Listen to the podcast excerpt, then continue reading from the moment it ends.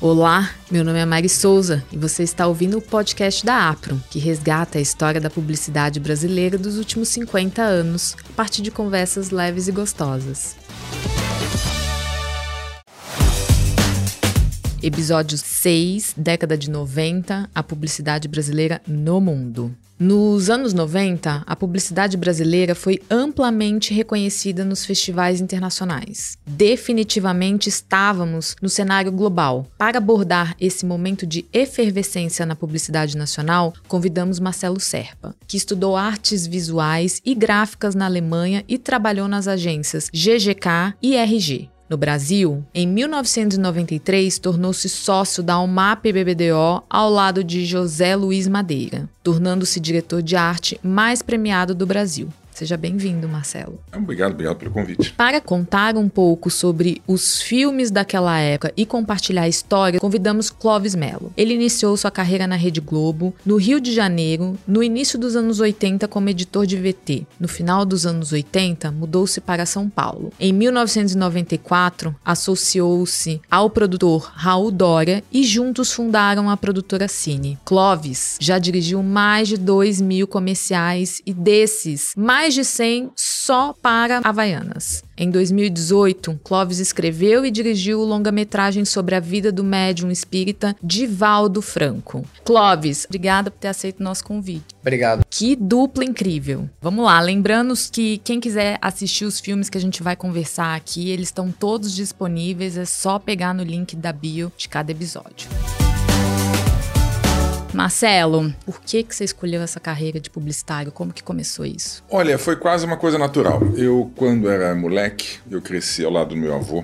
E ele era, foi professor da Escola de Belas Artes do Recife, vivia de pintura e quando não conseguia viver de pintura, ele fazia trabalhos como decoração de clubes de carnaval, tanto lá em Olinda e depois no Rio de Janeiro. Então ele fazia, fazia muita coisa, tinha um trabalho super apurado e tudo. Então eu cresci com essa influência e ele me ensinava a pintar, e me interessava, eu desenhava. Então foi seguindo tudo que tivesse alguma coisa com visual, eu iria. E aí quando eu tinha aquele, aquela escolha que a gente faz, para onde a gente vai, o que, que vai estudar, eu tinha arquitetura, desenho industrial, artes plásticas, belas artes e design. Propaganda não estava no radar, não existia para mim naquela época. Acabei indo para a Alemanha estudar design e chegando na Alemanha eu tive meu primeiro emprego numa agência de propaganda pequena, onde tudo tinha que ser para amanhã ou para ontem. Então eu produzia muito e eu gostava dessa coisa frenética. Uh, eu gostava mais do que o, a lentidão do design. E eu acabei juntando as duas coisas. Dali eu fui para uma outra agência, depois me formei, eu fui trabalhar na GGK da Alemanha, aí o Washington estava com a GGK no Brasil,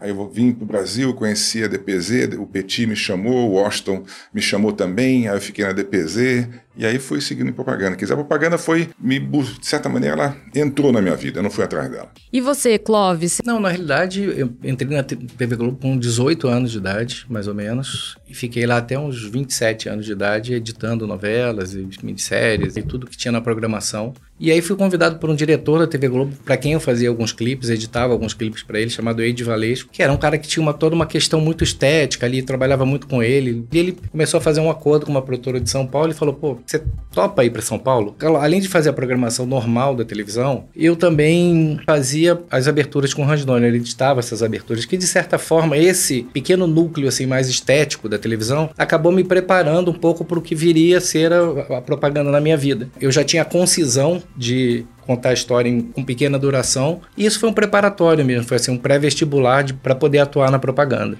Marcelo, em 1993 você ganhou um Grand Prix em Cannes e se associou logo na sequência a um MAP. O que, que esse ano representou para você? Conta um pouquinho pra gente. Ah, foi um ano meio. um ano muito marcante, um ano muito louco. E eu já tinha acabado de sair da DM9, a gente saiu em junho se não me engano, no início de junho, e festival foi logo duas, três semanas depois. E eu chegando no festival, ganhei logo o Grand Prix de uma agência que eu já acabado de sair. Então houve todo aquele conflito. E esse Grand Prix foi. Eu tinha 29 anos de idade, então foi. Uh, no caso, eu fiz esse anúncio na DM9, o Nizam era o diretor de criação e eu trabalhava para ele. Foi bem tenso na época, mas foi um belo começo também para a agência. Você tem a visibilidade que esse prêmio deu, ajudou muito na, no launch da agência da, da UMAP. Então funcionou como uma alavanca. Então foi um ano muito marcante, foi muito, foi muito forte. Assim. E você, Clóvis, lembra de algum trabalho aí do início da sua carreira Nossa, que foi marcante essa é a também? parte mais difícil. Eu não lembro nem do que eu fiz semana passada, eu tenho esse pequeno defeito. Todo Mas, mundo tem sei lá, fiz tem. umas coisas pra, né, lá atrás, pra calor. Pacalola. Pacalola foi uma campanha que a gente É. fez na DM9, Foi. junto com o Nizam também, Era-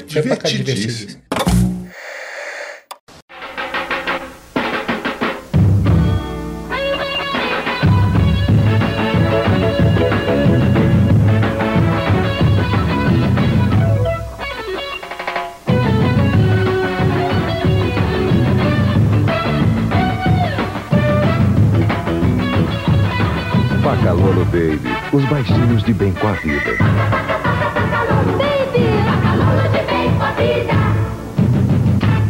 Mas Pacalola foi um trabalho divertidíssimo, que ele pegou uma câmera, um monte de ator bacana, um jingle sensacional Sim. que o Nizam fez na época. E eu acho que foi o Campanelli que fez. Foi o Campanelli. Foi o Campanelli. E era um momento onde o Brasil está numa crise financeira absurda e o ministro da, Marcílio. É, o Marcílio, Mar, é Marcílio. Marcílio era o ministro da Fazenda e a gente pedia o Marcílio abrir a mão. Então, abre a mão, Marcílio. Porque solta uma grana aí pessoal poder comprar roupa do Papa- Pacalolo. Marcílio, pensa bem. Essa ciranda financeira, eu não vou conseguir minha locobit da Pacalolo, cara. É uma questão de necessidade. Filmizado no verão ainda vai. Agora, pé descalço não, né, Marcílio? Paca, paca, paca, Pacalolo. Agora é impossível olhar pra vocês dois aqui e não falar de Havaianas e não lembrar de Havaianas, né? Porque é uma parceria longeva aí, Cine, Almar, com... Mais de 150. 150. 150 e poucos filmes. Moça, você empresta suas havaianas pra gente fazer a trave do gol? Quê? É assim, a gente põe uma de cada lado e faz a trave. As minhas havaianas tão bonitinhas pra vocês fazerem trave de gol? É claro que não. E outra coisa, vai jogar mais pra lá, vai. Tá bom, a gente vai. Mas você empresta. Não! Tem mais, eu sou contra pelada na praia. Ah, é? Com um biquininho desse tamanho? Havaianas, todo mundo usa. Bom, estaremos presos todos, É. só. Um assédio, pancada, Bancada, bater bunda, menor. Pra você ter uma ideia, a gente teve que colocar essa, essa revista escrito Débora Seco, porque ninguém conhecia Débora Seco. Na época, ela, ela tinha 17 anos. Eu lembro desse filme, esse filme, é- esse filme é uma delícia. Assim que eu vi, o menino, lembrei do menino. Esse menino foi polêmico. Acho que o cliente na época, e ah, muita gente queria um garotinho daqueles garotinhos de propaganda, bonitinho, fofinho. E esse menino era contra tudo. É antítese do- É a do- antítese do bom menino da propaganda. Então a gente, nossa, a gente defendeu isso muito. Foi dificílimo provar esse menino no cast. Clóvis, você já disse que a sua memória não te ajuda, mas eu queria que você puxasse aí na sua memória o seu primeiro filme pra Havaianas. Era uma campanha com três filmes, com que o Luiz Fernando Guimarães, que era um ator talentosíssimo, comediante. A gente invadiu a casa da Malu, a casa do Maurício Matari e do jogador Bebeto e flagrou todos eles usando Havaianas. O Luiz Fernando falou, ah, ele tá usando Havaianas, tá usando Havaianas. Foi ali que veio bem essa, essa abordagem de flagrar as celebridades usando Havaianas. Havaianas, na época, era uma sandália muito popular. Todo mundo usava meio escondido. Usava, ah, uso pra ir à praia, uso pra ir pra aqui, pra ir pra ali. Na época, a Havaianas tinha uma margem muito pequena, quer dizer, era um produto extremamente popular, um preço muito baixo e que as pessoas realmente tinham vergonha. Na época, a Raider fazia uma campanha com o Washington, Lulu Santos cantando, era um minuto e pouco no Jornal Nacional, era uma coisa assim enorme, Raider, Raider, Raider. E havia uma pesquisa, a gente uma pesquisa de hábitos de consumo, a gente percebia que as pessoas usavam Havaiano de segunda a sexta, o trabalho pesado, e então, usavam Raider só pro fim de semana. Então a gente precisava trazer Havaianas lá do fundo do armário, puxar para frente. E aos pouquinhos a gente foi saindo do armário. Foi a primeira saída do armário da propaganda brasileira. Exatamente. Malu Mader tá aí? Tá sim, quem quer falar? Tá, dá licença. Ô, moço, mas- A correntinha não vale. Ô, Malu, atende a gente, Não Malu. dá, acabei de sair do banho. Jura? Nossa, queria ver uma coisa. Vê o que? Eu não tô nem vestida. Mostra o pé. O pé? Mostra! Mostra! Rapidinho, mostra. rapidinho. Olha, o pé da Malu Mader, gente. De Havaianas. Mas eu sempre usei. Ah, é? Você e todos os brasileiros. Vem cá, não dá pra gente entrar um pouquinho, não? A gente toma um café, se apresenta o outro pé.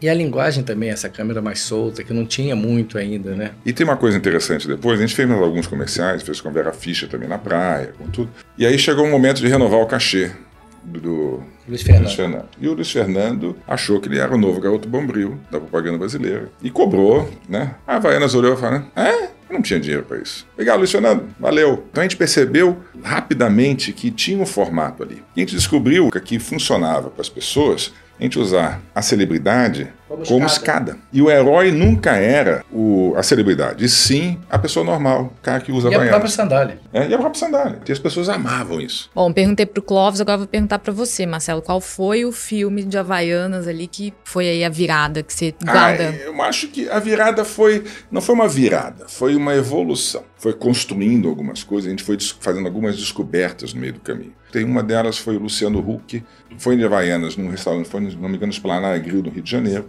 E não deixaram o Luciano Huck entrar porque ele estava de Havaianas. Foi proibido. Aí saiu uma notinha em algum canto, a gente falou, "Opa, saiu, opa, vamos fazer isso uma, um filme. E a gente usou o Rodrigo Santoro entrando no, no restaurante de Havaiana. E aí é proibido de entrar, senão você não pode entrar de Havaianas. Aí todas as mulheres se levantam. Isso é um absurdo, não podemos deixar. Isso é uma vergonha. E a liberdade de ir e vir, né? Aí ele colocou um caco na produção, que eu adoro até hoje. Que hoje eu não poderia ter jamais. É. Que a mulher falou, não, não quero Poderia. não, tá tudo bem, eu só vim comer uma coisinha. Aí Aí, a menina fala assim, ah, Rodrigo, Ah, não fala assim. Não fala assim. Gente, Rodrigo Santoro tá aí. Amigo. Mesa pra uma pessoa. Lamento, senhor. O senhor não vai poder entrar. O senhor está de sandália.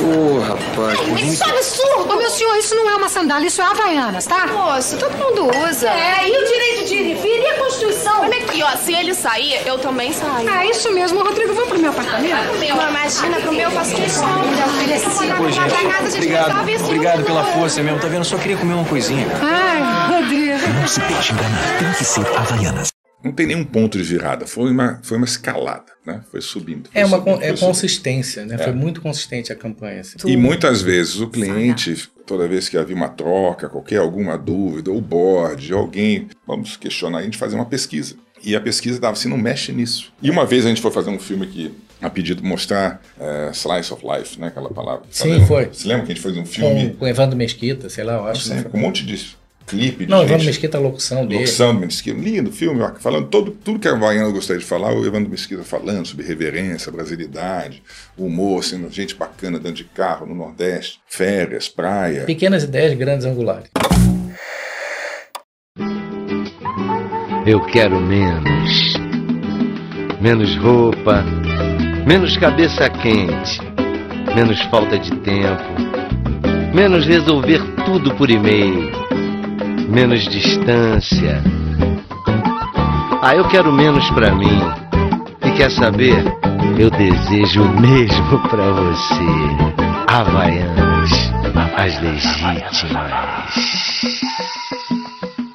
A gente fez esse filme. Quando a gente colocou o filme no ar, não aconteceu absolutamente nada. A pesquisa que deu foi um zero à esquerda. Aí eu sei, não, vamos voltar porque a gente sabe fazer, então. O Marcelo era o diretor de criação durante todo esse tempo. Mas assim, a colaboração de dezenas, se não centenas de redatores Ah, criativos. tá, nessa- nessa então o Marcelo, de certa forma, balizava criativos, Não, dire... teve Eugênio Morales. Rinaldo, Chester, Caçu, Alexandre Gama lá atrás. Alexandre Gama lá atrás. É, Sofia, Renato Sarquis, tem Todo mundo- todo mundo aí. passou Todo pela- mundo que passou pela UMAP pegava a equipe de criação e dava o job para três ou quatro, ah, vamos fazer o filme de Havaianas. Ia colecionando coisas, e discutindo, vai fazendo, montando, até que chegava uma pilha de 10 roteiros e apresentar para o cliente. Os mais engraçados eram separados, quem escolhia um ou dois para filmar. Depois escolhia qual era a celebridade que entrava, ia atrás e fazia, e o Clóvis produzia. Eu acho que teve uma curva de aprendizado da UMAP, mas teve da Cine também, né? Sim, então sim, entender sim. também como é que vocês Teve uma aderência. né? afinavam ali os roteiros, enfim. Tem um elemento que, é, que eu acho que é intangível, que é a carioquice. A Havaianas é uma marca paulista,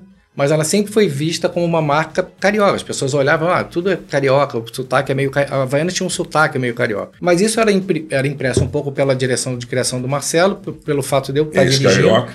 Então, o, o, o, o, o sotaque era um pouco assim. Não é nem um sotaque, é a maneira de falar do carioca, a maneira de fazer humor. Então, isso acabou imprimindo um pouco nesse aprendizado. Com certeza. E a gente buscava humor, a gente fazia reunião sorrindo, filmava sorrindo, montava sorrindo e apresentava sorrindo. Era um processo feliz. Aliás, a propaganda, de uma maneira geral, Era um processo feliz. Era o processo feliz. Era um processo Não, feliz. sim. Você falou uma coisa boa do processo de aprendizado e o processo de crescimento, e é um processo que todo mundo participava e do lado do cliente também. Nós tínhamos lá primeiro o Paulo Lali, depois o Rui Porto, depois a Carla Schmitzberg. Pá, a Carla foi espetacular. Ela entendia, ela entendeu o DNA da marca e ela confiava tanto na na agência quanto na produtora. As três pontas iam trabalhar e fazer um trabalho que fosse realmente. E ficou realmente de verdade. E do seu lado, Clóvis, o time de produção? Sim, na realidade, assim, eu sou muito fiel. Então, as minhas assistentes foram sempre as mesmas, os diretores de fotografia sempre os mesmos, assim. Então todo mundo tinha, já tinha aquela pegada. A gente sabia que a Havaianas tinha uma maneira de fazer. E uns atores que eu achava no teatro, que eu via no teatro, falei, pô, esse cara ninguém viu ainda, esse cara é bom pra caramba. Vamos guardar na manga, põe aqui para tirar da cartola na hora certa.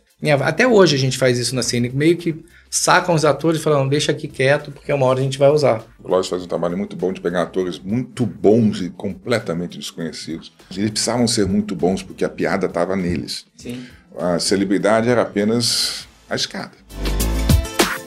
Marcelo, no início dos anos 2000, dois dos seus filmes se destacaram: Cachorro Peixe, que você ganhou o Leão de Ouro, e Os Gritos, Twix, sobre um jovem apaixonado por chocolates. Vamos falar um pouquinho sobre eles? Vou começar pelo Cachorro Peixe. Cachorro Peixe era lançamento de um carro que era surpreendentemente espaçoso no porta-malas e tudo. Então é um tipo de comercial difícil de fazer. E o Gustavo Sarkis, ele uh, trouxe uma série de roteiros. Quando ele me mostrou o Cachorro Peixe, uh, onde tudo é possível, eu, eu falei assim, isso é uma porra louquice tão grande. Eu não sei se naquela época eu estava uh, sob efeito de drogas ou tinha bebido demais, mas eu achei que aquilo ali poderia ser extremamente interessante se fosse bem feito. A nossa relação com a, com a Volkswagen sempre foi, durante muito tempo, foi sensacional. E na época tinha um diretor de marketing, Flávio Padovan, e um presidente, o Thomas Schmall, que eram caras que estavam muito próximos da gente. Eu levei os solteiros todos, e a gente conversando, falei assim, olha, tem uma coisa, tem uma porra louquice aqui que gostaria que você me desse o aval de tentar. Nós temos como produzir isso, nós pesquisamos. Tem um cara, que era um argentino muito doido, que poderia fazer esse filme. Já tem, antes de a gente apresentar para vocês, a gente já fez alguns testes. E funciona. E eles aprovaram. Quando o filme ficou pronto, uh, eu levei para apresentação e ele foi bombado, ele foi recusado na hora. Eles achavam aquilo ali estranhíssimo. Tem uma coisa boa em propaganda, e funcionava muito com o Zé e comigo, que é se você joga honesto com o fornecedor, com o cliente, com todo mundo, durante todo o tempo, quando chegar lá na frente, você vai colher teu.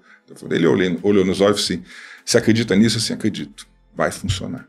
E aí ele, tá bom, então põe no ar. E fez um estrago enorme, todo mundo adorava aquele filme, que legal, que loucura. E eu lembro que a gente foi logo depois apresentar esse filme numa, numa convenção da Volkswagen, cheio de revendedores Volkswagen. E vieram dois ou três assim: Ô Marcelo, você tá maluco? Você faz um filme daquele com aquele bicho estranho. É, vem cá, quanto você vendeu? Não, vendemos, estão vendendo pra caramba o carro. O que, que seus filhos acharam? Ah, eles adoraram. Então, se você está vendendo carro e o teu público mais jovem, que é do, do carro, tá gostando, não é você que tem que gostar. Mas não é você que tem que gostar. Eu sonhei que tinha um cachorro peixe. When the night has come. Ele era meio esquisito. And the land is dark. And that moon is the only light. Às vezes ele era mais cachorro, às vezes mais peixe.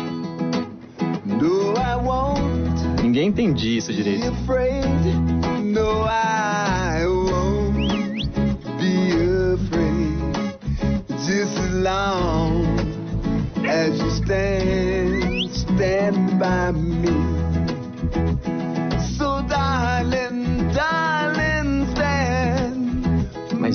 fosse, ele ia comigo.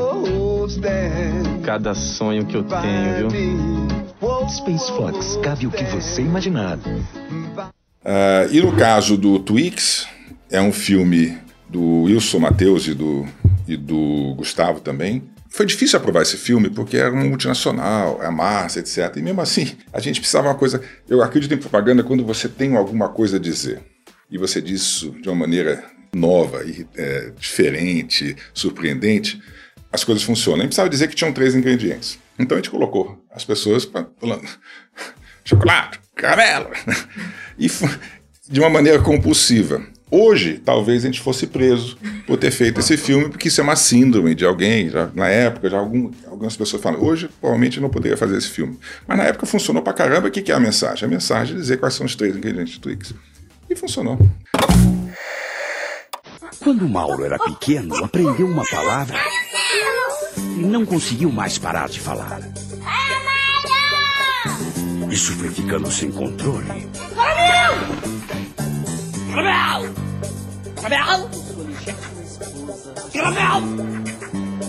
Um dia ele procurou um especialista.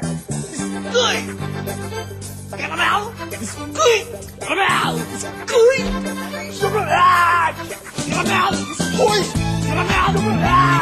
E assim nasceu um chocolate que é sucesso no mundo inteiro. Twix.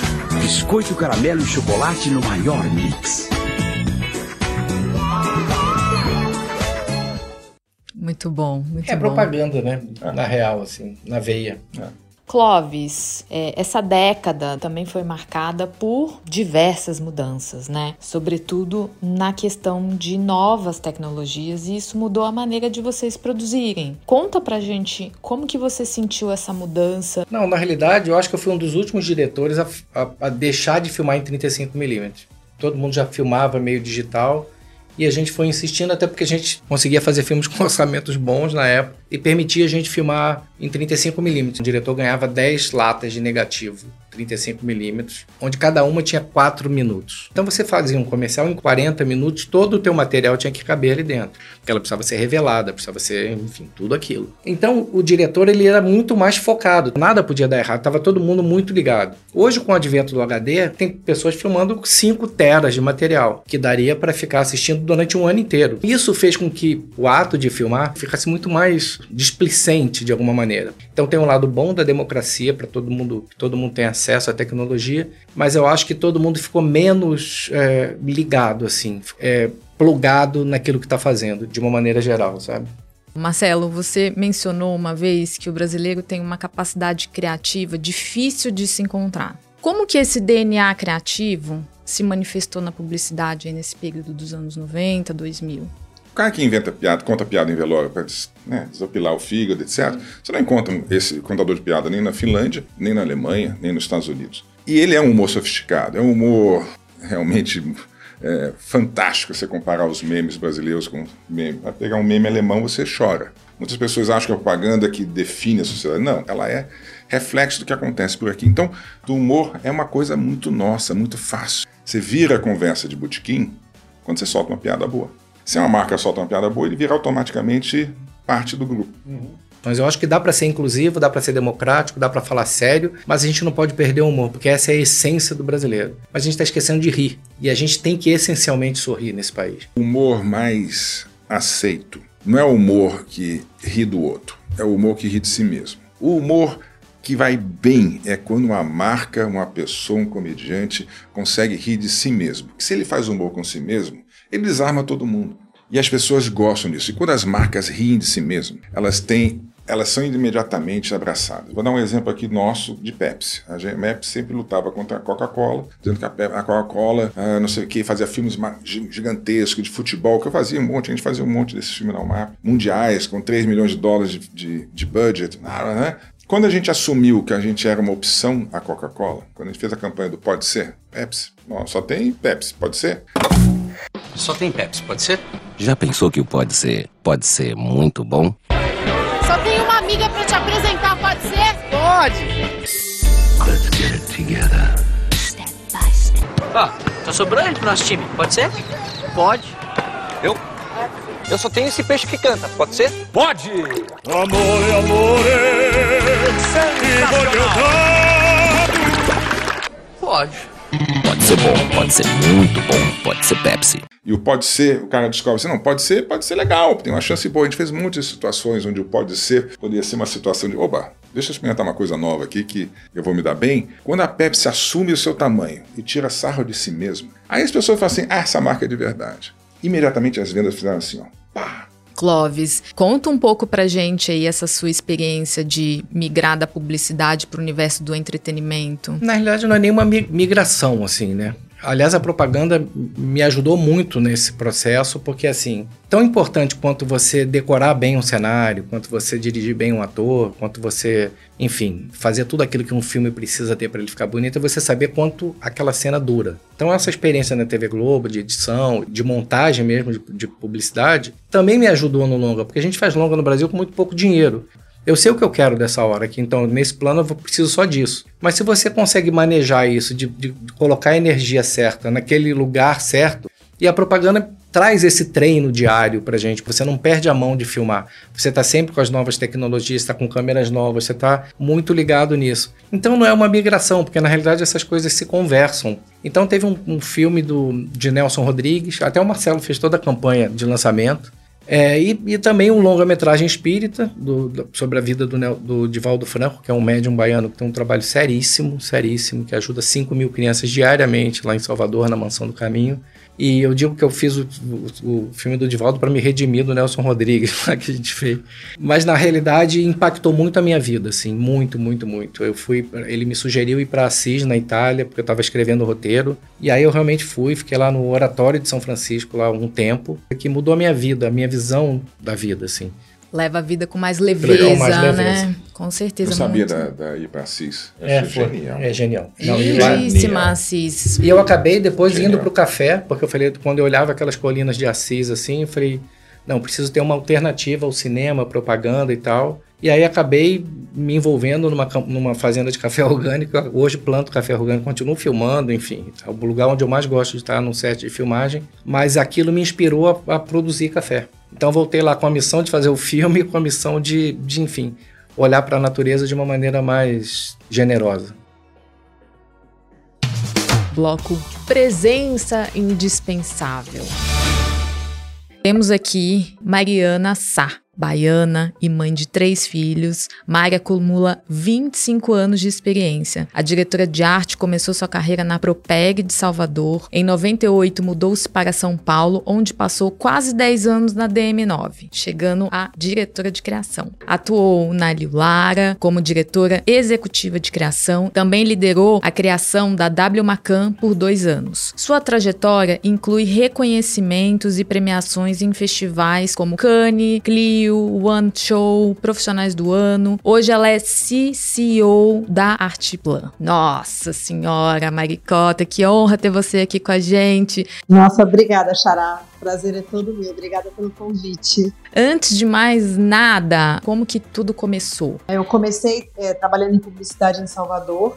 E aí, quase todo publicitário tem um pouco dessa inquietude, assim, né? De, enfim, eu comecei a achar que ela estava pequeno e resolvi fazer um curso de design em Nova York. Voltando do curso de design, eu tinha uma grande amiga em Salvador que era amiga do Nizam e ela falou: Não, vou te apresentar o Nizam. E aí ela me apresentou e eu cheguei no meio de uma festa com um portfólio que eu tinha montado num curso, uma coisa muito maluca. Mostrei o portfólio e o Nizam, ele tinha DM9 na época e me convidou. O Nizam ele era bacana porque ele, ele assim, ele sempre dizia: eu convido todo mundo, mas cada um que segure o seu lugar e que faça por onde crescer. Daí, por coincidência, a Andrea, que era a Andrea Siqueira, ela, a gente veio juntas, ela era minha dupla lá, então assim, a minha chegada, apesar de difícil, eu não estava sozinha. E a gente chegou numa DM9 que, de fato, tinham poucas mulheres na criação. Imagina uma dupla de mulheres na criação. Era tudo mais difícil. Se por um lado foi complicado a gente sair, lógico, da família, com 20 e pouquinhos anos, para uma cidade grande, por outro, como a gente realmente não tinha muito, a gente não tinha nenhuma vida própria aqui, nenhum tipo de distração. Então, a gente achou no trabalho a maneira que a gente tinha de, de se encaixar na cidade. Mas, de fato, assim, não tinha mulheres na criação. Muitas vezes eu acho que, olhando para trás, as mulheres da minha geração acabaram é, até reforçando mitos masculinos para se encaixar e acaba perpetuando uma coisa que não é muito certa. Então, eu acho que tiveram momentos que a gente percebia pouco, sofria, mas acabava tentando se encaixar naquilo, naquilo que estava funcionando. E aí foi um pouco sobrevivência, assim, porque a agência de propaganda não é, nunca foi um ambiente historicamente estruturado com as grandes empresas, com as grandes corporações. É uma coisa que você vai meio que testando e aprendendo e sofrendo e engolindo Mas eu acho que o fato de eu ter vindo junto com a Andrea e a gente ter focado muito no trabalho acabou aliviando um pouco essa, o choque da mudança para uma cidade tão grande assim. Querida, sou baiana retada, que eu adoro. E desse seu início aí, junto com a Deia, essa dupla, é, você tem alguma memória de um comercial aí que marcou vocês nesse início? Nossa, tenho. Engraçado porque eu ia dizer que não e agora me veio imediatamente um. A gente, a gente era uma dupla muito júnior, né? E a gente raramente pegava jobs importantes ou grandes. Mas uma vez a gente pegou um que era, era, era num sim de jornal, era uma bobagem, mas era para Guaraná Caçulinha, que era um Guaraná pequenininho, que a Antártica tinha lançado. E aí a gente foi pro tudo ou nada, né? Aquela coisa de dupla júnior, assim, a gente falou, não, vamos criar uma campanha inteira e sabe que deu certo. E a gente pôs essa campanha na rua, era uma campanha super bonitinha. Era um garotinho que ele não, ele não, ele não alcançava a câmera, ele ficava assim, né? Então, ele dava o texto inteiro pulando. Era só isso, era ele falando para a câmera que ia ter um lançamento do Guaraná pequenininho que nem ele. E divertida, né? Foi o gordo que fez. Querido, ele arrasa com as crianças, né? Ele arrasa, foi muito legal o processo e pra gente foi um aprendizado imenso. Mari, e para você, o humor, ele é importante? Acho que a leveza faz muito sentido, né? O humor eu acho que a gente usa quando cabe. Nem todas as marcas pedem humor, humor, mas é um tipo de leveza e né, acho que levar menos a sério, talvez, uma coisa um pouco mais humana faz todo sentido. Agora eu lembrei dos pôneis que a gente fez na Lilara. Amo! E era uma marca muito pequena, que tinha que fazer um barulho com menos dinheiro do que as outras montadoras. Então a estratégia era a gente partir realmente para coisas que chamassem atenção e que trouxessem humor e trouxessem leveza e algum tipo de provocação no tom, num mercado onde a gente tinha pouco share e menos dinheiro que as outras montadoras.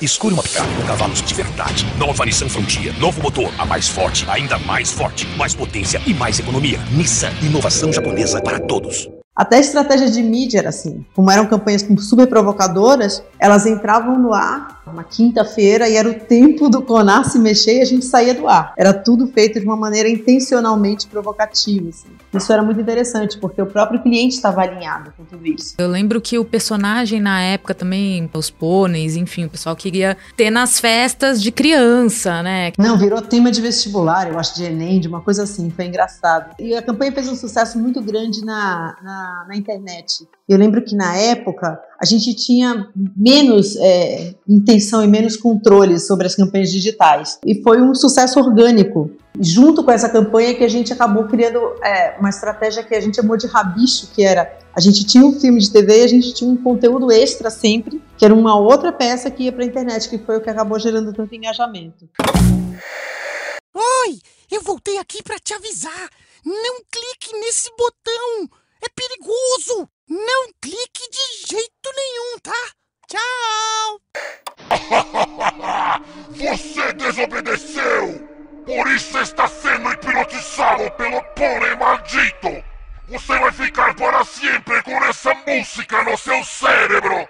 É importante quando você tem um cliente que está alinhadíssimo na estratégia de ser provocativo junto com a agência que tem coragem, né? Teve retorno de venda, essas coisas por parte do cliente? Super, super. Obviamente, a gente faz tudo isso buscando um retorno e um resultado de vendas ou de share. E claro que teve, porque senão a estratégia não se sustenta. Né? Ela chama atenção, mas depois ela tem que sustentar um objetivo que obviamente é o crescimento da marca. Muito Sempre. legal, é isso, né? E a produção linda, feita pela Fantástica. É o áudio da Satélite. Amo esse filme. Mari, impossível ter você aqui e não abordar o tema de diversidade, a presença da mulher na criação. Eu acho que sem dúvida a gente andou bastante, mas ainda falta muito, muito.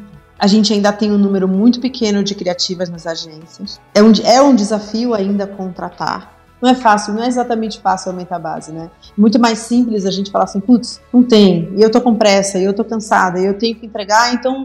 Mas a gente não pode.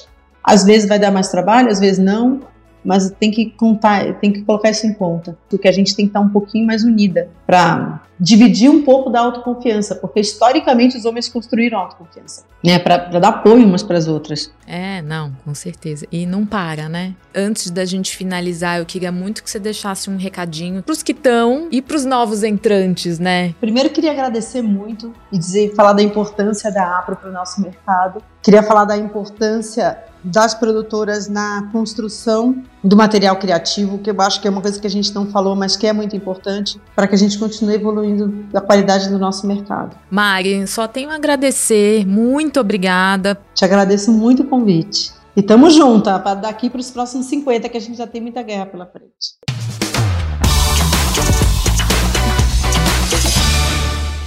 Bom, agora a gente entra no próximo bloco aqui, que é um bloco desafiador. A ideia aqui é lembrar é, de comerciais que marcaram aí essa década de 90, mas é para falar o primeiro que vem aí na memória. Não, tem muita campanha. Tem né? muita coisa boa.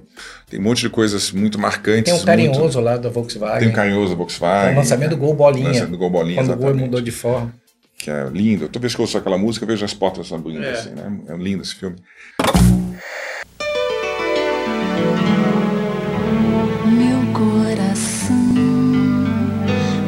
Sei porquê, bate feliz quando te vê e os meus olhos ficam sorrindo e pelas ruas vão te seguindo. Novo Gol. Chegou o carro que a sua garagem estava esperando.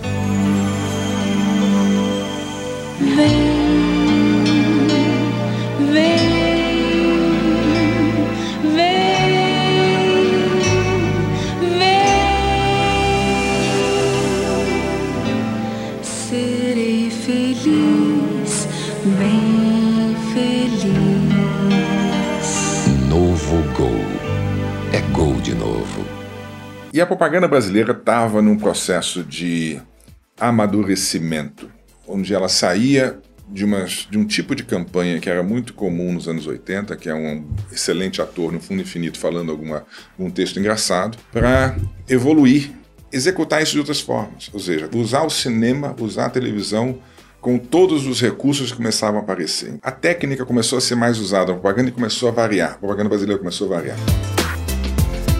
Bom, gente, a gente está se encaminhando para o final, mas antes de finalizar aqui, eu queria que cada um de vocês deixasse um recadinho para quem está começando, para quem está no momento de transição de carreira. Eu acho que deviam se levar, tem levar a, a propaganda do tamanho que ela é.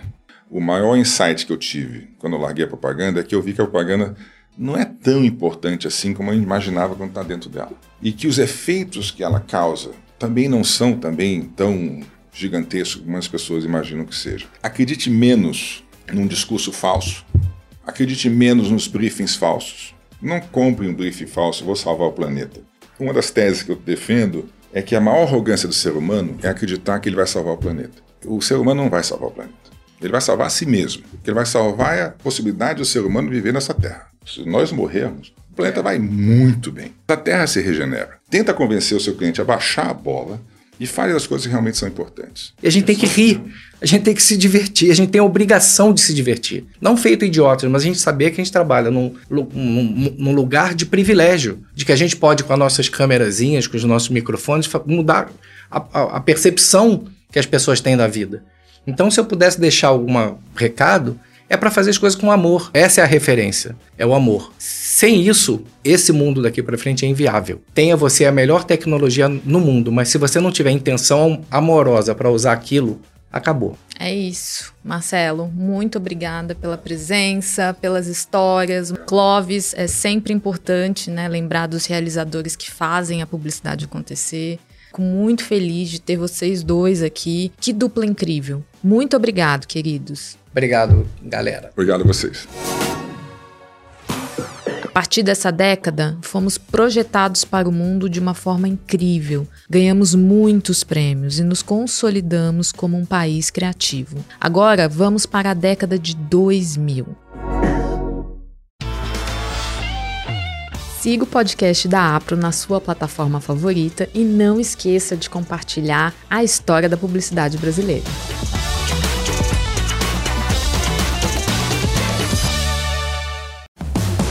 Mais um episódio produzido por Adsmóvel Audio Network. Soluções criativas para o áudio digital e podcast.